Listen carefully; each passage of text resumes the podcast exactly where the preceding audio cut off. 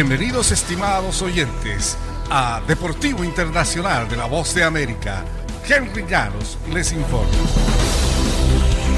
En el tenis internacional, alejada de la vista del público durante tres semanas, la tenista china Peng Shuai apareció en una videollamada con el presidente del Comité Olímpico Internacional, Thomas Bach. El COI y el gobierno chino querrían que este fuera el final de la historia sobre Peng, iniciada el 2 de noviembre, cuando la deportista acusó al ex vicepresidente Shang Gaoli de agresión sexual. Esos deseos podrían ser demasiado optimistas. La entrevista ofreció pocos detalles, ninguna referencia a las acusaciones de la tenista y provocó más preguntas sobre el COI, Peng y China. Parece improbable que vaya a conformar a Steve Simon, presidente y director general de la Asociación de Tenis Femenino, que ha criticado abiertamente a China y amenazado con retirar todos los torneos de la Asociación Mundial de Tenis del país, incluso después de que el COI publicara el video el domingo. La Asociación Mundial reiteró lo que Simon lleva diciendo más de una semana al reclamar una investigación completa, justa y transparente sin censura. En el eh, circuito de Fórmula 1, Lewis Hamilton puso al rojo vivo la definición del campeonato de la Fórmula 1 con una contundente victoria el domingo en la primera edición del Gran Premio de Qatar. Hamilton, quien venía de una victoria en Brasil, redujo a ocho puntos la diferencia que le separa del líder Max Verstappen. En cuestión de una semana, el piloto de Mercedes borró un margen de 17 puntos en la pugna con Verstappen.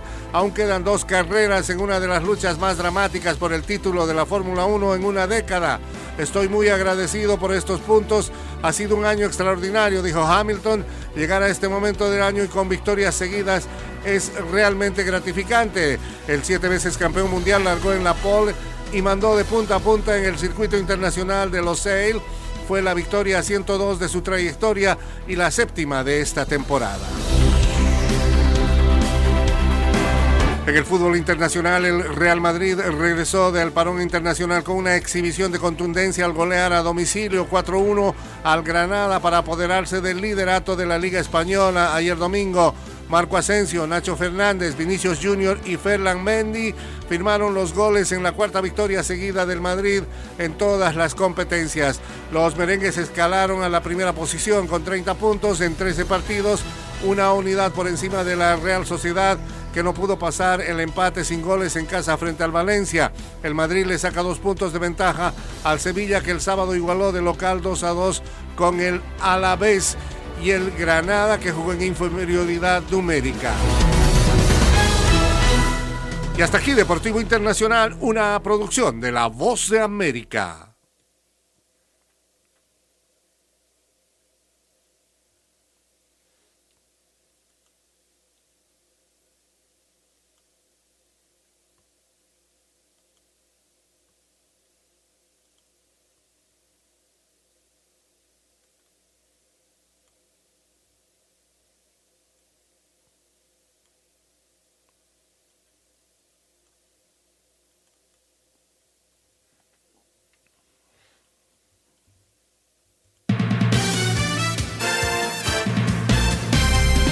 Este es el informe para Radio Global de Sucre, la capital de Bolivia. Desde los estudios de La Voz de América en Washington les informa Henry Llanos. Una camioneta arremetió contra un desfile navideño en Waukesha, Wisconsin, el domingo, atropellando a más de 20 personas, incluidos niños, y causando varios muertos, según dijo el jefe de policía de la ciudad. El jefe de Waukesha, Dan Thompson, dijo que una persona de interés estaba bajo custodia y que el vehículo sospechoso había sido recuperado después del incidente en Waukesha, unas 20 millas al oeste de Milwaukee. Una camioneta roja entró al desfile de Navidad que estábamos llevando a cabo en el centro. Más de 20 personas resultaron heridas como resultado de este incidente, dijo Thompson a los eh, periodistas. Cuando se le preguntó sobre las muertes, Thompson dijo, no tengo un número exacto en este momento, pero ya en el último recuento se sabe que son cinco los fallecidos en este accidente. No se sabe aún si el incidente está relacionado con el terrorismo, agregó el policía. Y la policía de Waukesha, un suburbio ubicado a unas 20 millas al oeste de Milwaukee, instó a la gente a evitar el centro de la ciudad. un video en vivo del desfile desde la ciudad de Waukesha, así como los videos tomados por los asistentes al desfile, mostraban una camioneta roja rompiendo barreras y acelerando hacia la carretera donde se estaba llevando a cabo el desfile. Angelito Tenorio, un concejal de West Allis que se postula para tesorero del estado de Wisconsin, dijo que estaba viendo el desfile con su familia cuando vieron que la camioneta se acercaba a toda velocidad al área. Entonces escuchamos un fuerte estruendo, dijo Tenorio, y después de eso solo escuchamos gritos ensordecedores y gritos de la multitud de la gente en el desfile, y la gente empezó a apresurarse, a huir con lágrimas en los ojos, llorando. Tenorio dijo que vio a unas 10 personas, niños y adultos, en el suelo que parecían haber sido atropelladas por el vehículo. Simplemente sucedió tan rápido, dijo, fue horrible, bastante horrible.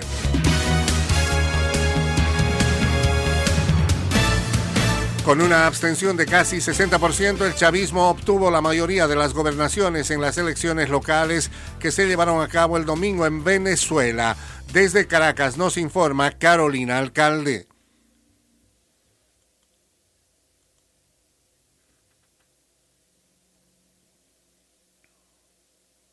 Pasada la medianoche en Venezuela y con más del 90% de las actas transmitidas, el presidente del Consejo Nacional Electoral, Pedro Calzadilla, ofreció el primer boletín oficial con los resultados de las elecciones regionales y municipales. Se registró una participación de 41.8% del padrón electoral y el partido de gobierno obtuvo 20 de las 23 gobernaciones y la alcaldía del Distrito Capital. La jornada transcurrió en paz, sin hechos notables que desmeriten la vitalidad y fortaleza de este proceso electoral. Carolina, alcalde Voz de América, Caracas.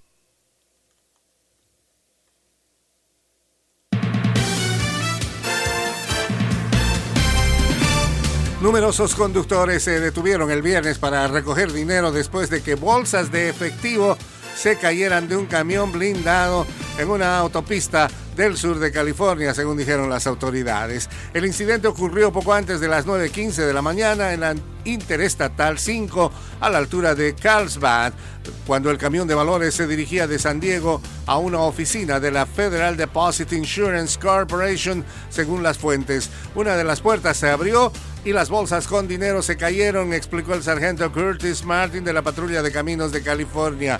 Varias bolsas se abrieron y el dinero se esparcía por todos los carriles, principalmente billetes de 1 y 20 dólares que volaban por la carretera con la resultante paralización caótica de la autopista, señaló Martin. En un video difundido en línea se ve algunas personas que ríen y algunas que brincan de gusto con fajos de billetes en las manos que habían recogido precisamente de la carretera. Dos personas fueron arrestadas en el lugar y Martin advirtió que cualquiera que sepa que tomó dinero podría enfrentar cargos penales. Subrayó que hay abundantes videos grabados por transeúntes en el lugar y que el FBI y la CHP han comenzado las investigaciones. Se hizo un llamado para que las personas que recogieron billetes los entreguen en la oficina de la CHP en vista. Las autoridades no informaron de momento la cantidad de dinero que se perdió. Sin embargo, al menos una docena de personas habían entregado los billetes que recogieron ante eh, la organización para el viernes en la tarde, según el periódico San Diego Union Tribune. Las personas están entregando bastante, dijo Martin, a la gente que tomó mucho dinero, que también se le ruega depositarlo ah, para que no tengan el seguimiento mediante las cámaras. La autopista fue reabierta poco antes de las 11 de la mañana, luego del incidente millonario.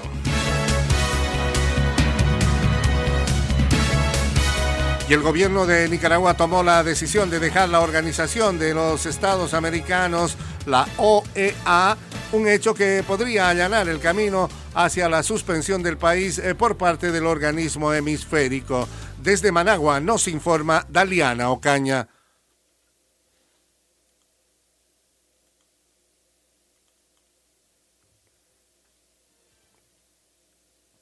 La anunciada salida de Nicaragua de la Organización de los Estados Americanos, la OEA, un proceso que dura dos años, no altera la agenda de la próxima reunión del Consejo Permanente del organismo regional, donde está prevista una apreciación colectiva de la crisis nicaragüense. Aide Castillo explicó desde el exilio en Washington, D.C. Va a ser aceptado esa denuncia en un plazo de dos años. Durante este periodo, el Estado de Nicaragua está obligado a cumplir con todas sus obligaciones. Daliana Voz de América, Nicaragua.